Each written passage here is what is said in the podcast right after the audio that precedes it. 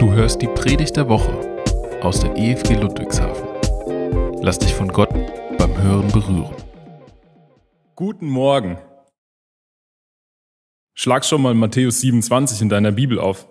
Da werden wir den restlichen Vormittag drin verbringen. Ich freue mich, mit dir in diese neue Predigtreihe zu starten. Aaron hat es gerade schon gesagt, Jesus begeistert. Heute mit dem Titel Jesus versöhnt. Dazu gleich mehr. Ich möchte zunächst kurz einordnen, wo wir uns gerade so mit den Predigten befinden. Wir hatten über den Sommer die Predigtreihe Reisetagebuch. In der haben wir anhand von biblischen Reiseberichten einiges über Gehorsam Gott gegenüber gelernt.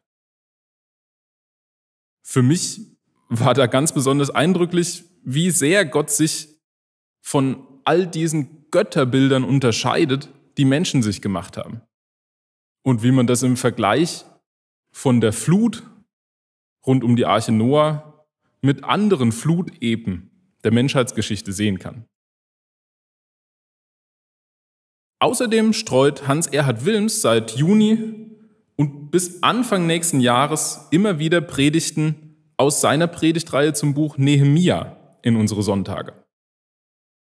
Hier geht es um Leiterschaft und Gemeindebau. Zwei Themen, die immer, aber für uns gerade besonders relevant sind. Du hast über unseren YouTube-Channel und über die Podcasts die Möglichkeit, diese Predigten nachträglich noch zu hören. Und ich möchte dich herzlich dazu ermutigen, das zu tun. Aber zurück zu der Predigtreihe, die ich heute beginnen darf. Jesus begeistert.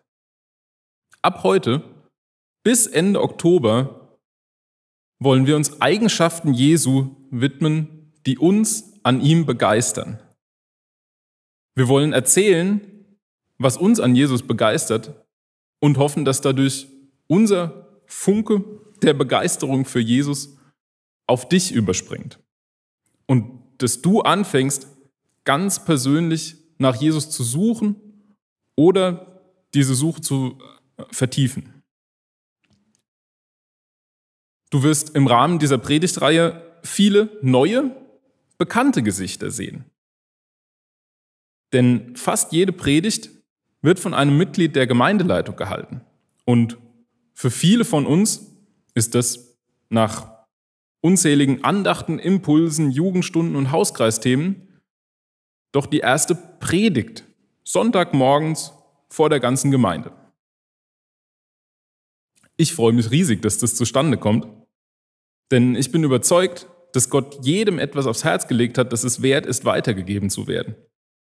Und dass die Vielfalt, die dadurch in unsere Predigten kommt, uns Aspekte Gottes auf ganz neue und bisher unbekannte Art offenlegt.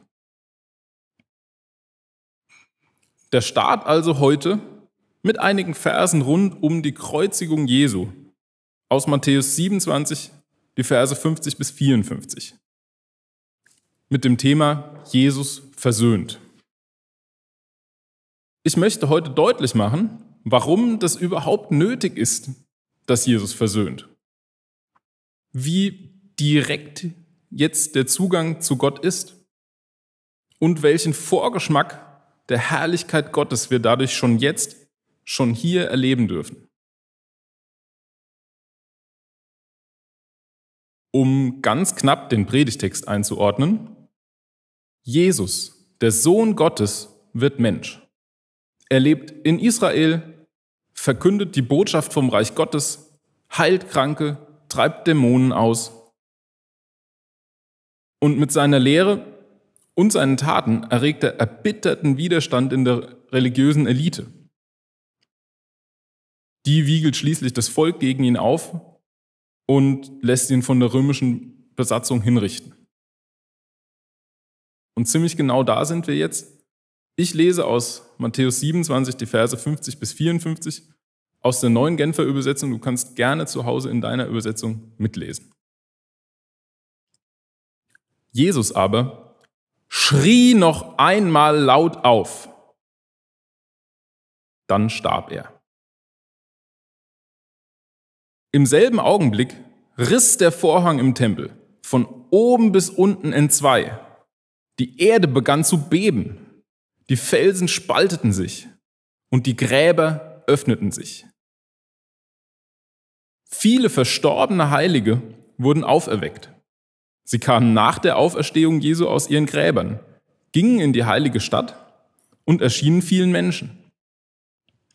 Der Hauptmann und die Soldaten, die mit ihm zusammen beim Kreuz Jesu Wache hielten, waren zuerst zutiefst erschrocken über das Erdbeben und die anderen Dinge, die sie erlebt hatten, und sagten, dieser Mann war wirklich Gottes Sohn.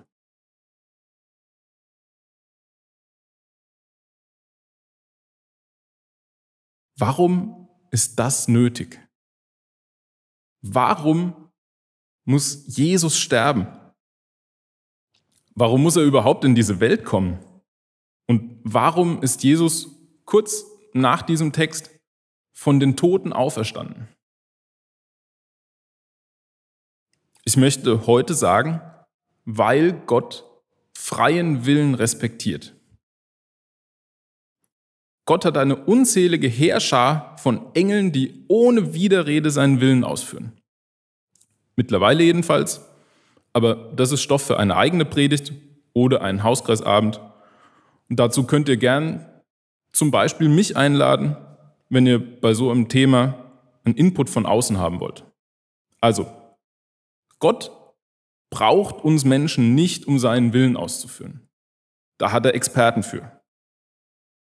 Aber seinen tiefsten Wunsch können ihm seine Engel, seine Experten nicht erfüllen. Liebe. Denn Liebe kann man nicht erzwingen. Gott hat uns Menschen geschaffen, um mit ihm Beziehung zu haben, um ihn aus freien Stücken zu lieben.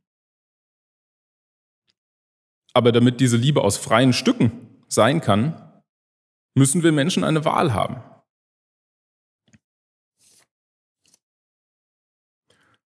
Hast du dich je gefragt, warum es im Garten Eden diesen Baum der Erkenntnis von Gut und Böse überhaupt gibt?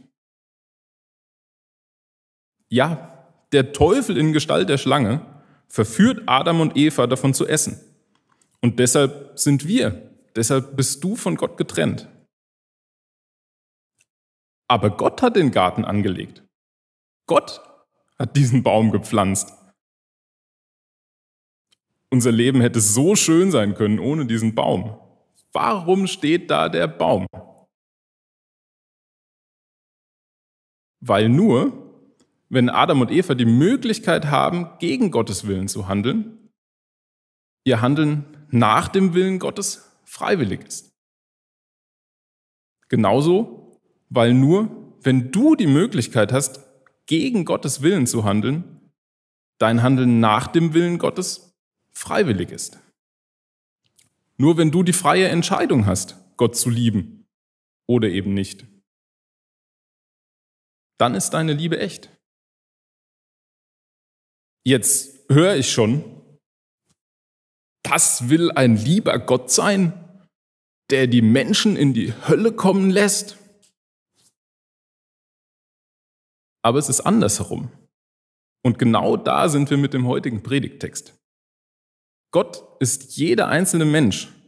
Gott bist du. So wichtig, dass er sagt, nur über meine Leiche kommst du in die Hölle.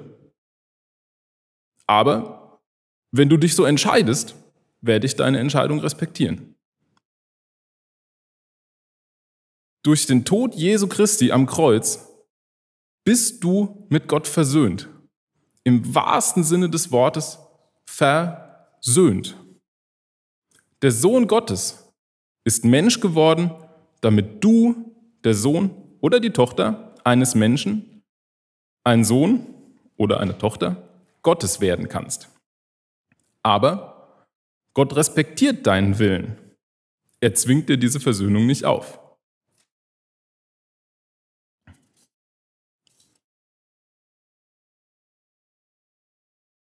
Jesus stirbt also am Kreuz, damit du die Möglichkeit hast, zu ihm zu kommen. Und da bin ich immer wieder ergriffen von diesem Text. Da heißt es, im selben Augenblick riss der Vorhang im Tempel von oben bis unten in zwei. Der Vorhang im Tempel, der trennte das Heiligtum vom Allerheiligsten. Der war mehrlagig und aus den besten Stoffen und etwa 18 Meter hoch. Nur einmal im Jahr, zu Yom Kippur, dem Versöhnungstag, durchschritt der amtierende Hohepriester des jüdischen Volks diesen Vorhang und betrat das Allerheiligste, den Ort der Herrlichkeit Gottes. Dieser Vorhang ist nun zerrissen, von oben nach unten, sodass völlig klar ist, dass das kein Werk von Menschenhand war.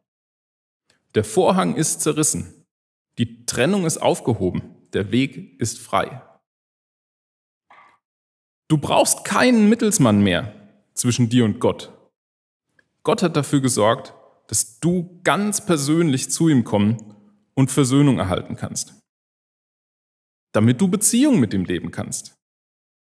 Nicht nur einmal im Jahr unter strengen Vorkehrungen und mit der Todesangst in der Gegenwart Gottes etwas falsch zu machen, sondern jeden Tag, rund um die Uhr und Gott sehnt sich mehr nach dir, als du dich nach ihm.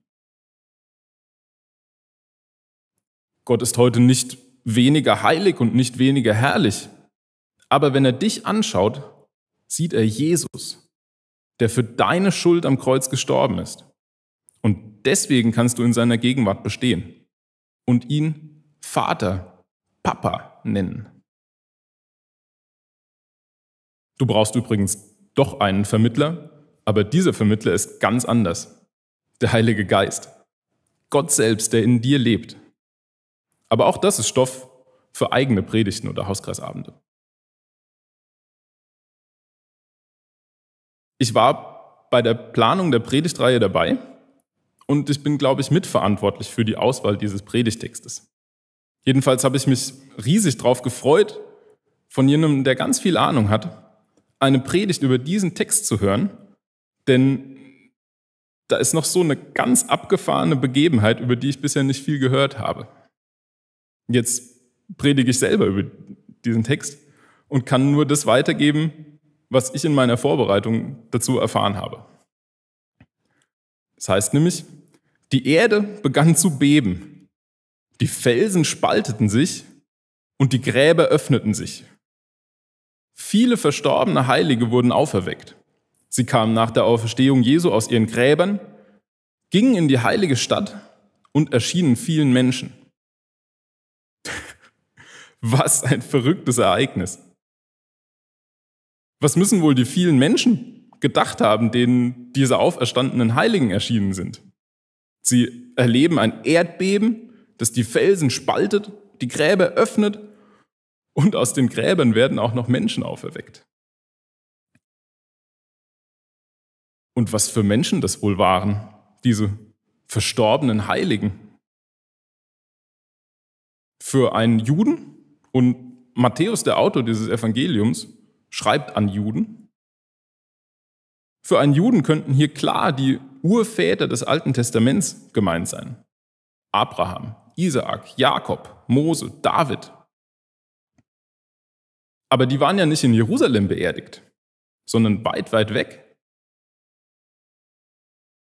Scheint also einsichtiger, dass damit diejenigen gemeint sind, die ihr Leben im Vertrauen auf Jesus als ihren Retter beendet haben wie Zacharias, Simeon oder Hannah, die zu Beginn des Lukasevangeliums aufgeführt sind. Sicher gab es noch mehr. Und die werden von den Menschen, denen sie begegnet sind, auch eher wiedererkannt worden sein als die Urväter. Das macht die Auferweckung zu einem Vorgeschmack der angebrochenen Herrlichkeit. Jesu Wort erfüllt sich. Er sagt in Johannes 5, Vers 25, ich sage euch, die Zeit ist gekommen, ja sie ist schon da, wo die Toten die Stimme des Sohnes Gottes hören werden, und wer sie hört, wird leben.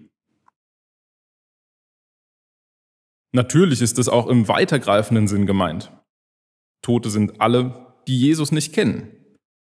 Und sie hören seine Stimme auch heute noch. Aber in einem Vorgeschmack ist es hier ganz praktisch gemeint. Am Anfang hieß es ja, Jesus aber schrie noch einmal laut auf, dann starb er. Und diesen Todesschrei, der von einem Erdbeben wenigstens der Stärke 5 begleitet wird, hören die, die im Vertrauen auf Jesus gestorben sind. Ganz praktisch und werden auferweckt. Das ist ein Vorgeschmack auf das, was kommt. Die Auferstehung der Toten, das ewige Leben.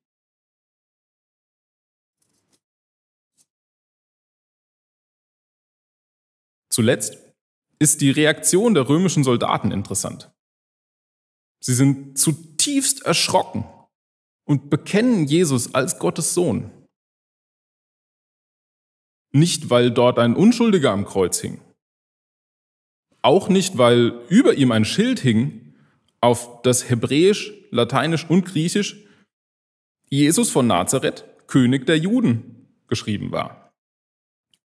Sondern weil sie das Erdbeben und die anderen Dinge miterlebt haben. Dieses ganz praktische Sichtbarwerden der Herrlichkeit Gottes überführt die römischen Soldaten und lässt sie ohne religiöse Vorkommnis, Vorkenntnis mehr verstehen als die jüdische religiöse Elite, die mit all ihrem theoretischen Wissen das ganz Naheliegende nicht begreifen konnte. Jesus von Nazareth ist Christus, der Sohn Gottes. Heute, wo wir Christen die Botschafter Jesu auf der Erde sind, wo wir seinen Geist in uns tragen und mit der Autorität und Vollmacht ausgestattet sind, in seinem Namen zu handeln, schulden wir es denen, die Gott nicht kennen, seine Herrlichkeit kennenzulernen. Denn die überführt mehr als alles Theoriewissen. Das sagt sich so leicht von hier vorne. Aber ich sage es vor allem mir selbst. Oft genug ergreife ich nicht die Möglichkeit, die Gott mir vorbereitet. Ich stelle mir das vor wie bei so einem Fußballspiel. Gott spielt mir die perfekte Flanke zu. Ich stehe in der perfekten Position und müsste den Ball nur noch im Tor versenken. Doch ich zögere, spiele den Ball zurück ins Mittelfeld, warte auf die nächste Möglichkeit. Gerade letzte Woche hatte ich eine Eingebung, wie ich ein Problem auf der Arbeit lösen kann, mit dem ich mich seit Jahren immer wieder erfolglos beschäftige. Ich sage im Teammeeting noch, ich hatte eine Eingebung und ein Kollege fragt noch, wie machst du das denn mit diesen Eingebungen? Ich hätte nur noch sagen müssen, ich bespreche meine technischen Probleme mit Gott und er zeigt mir Lösungen, denn oft ist es wirklich so und genau das war passiert. Aber ich habe nur gesagt, ich habe geduscht.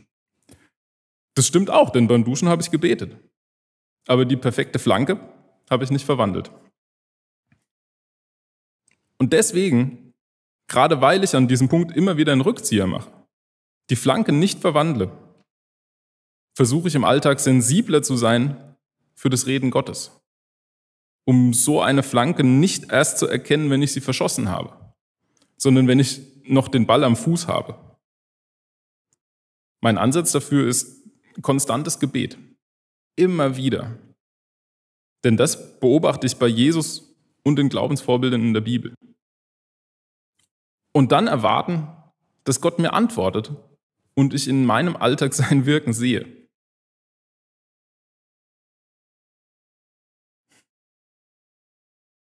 Wenn du heute eine Sache aus dieser Predigt mitnimmst, dann sollte es das hier sein.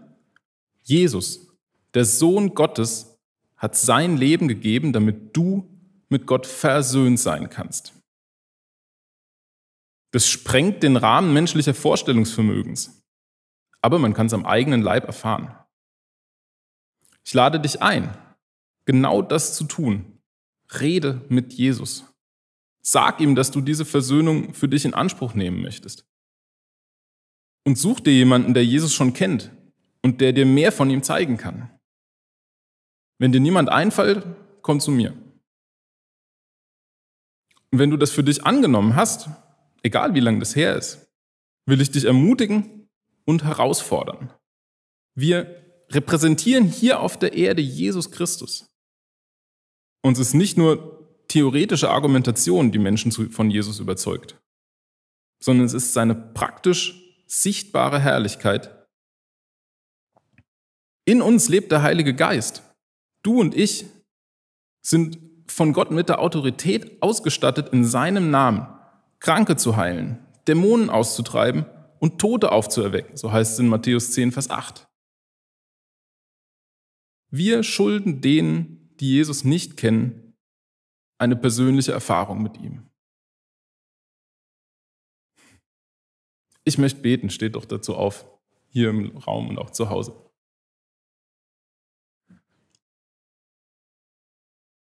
Jesus Christus, es ist so unfassbar, was du erlitten, was du getan hast. Wie sehr du dich hast bewegen lassen von unserem Schicksal. Dass du es möglich gemacht hast, dass wir mit dem Vater versöhnt sein können. Du hast uns, wenn wir das annehmen, zum neuen Menschen gemacht uns mit deiner Kraft ausgestattet. Und ich weiß, wie schwer das ist, das im Alltag tatsächlich zu leben. Aber ich bitte dich, dass du uns wirklich dabei hilfst, dass du uns die Augen aufmachst, dass du uns im Alltag ganz nah an dein Herz ziehst, dass du uns deine Augen gibst und deine Handlungen, die du uns vorbereitet hast, so zeigst, dass wir sie auch ausführen. Amen. Thank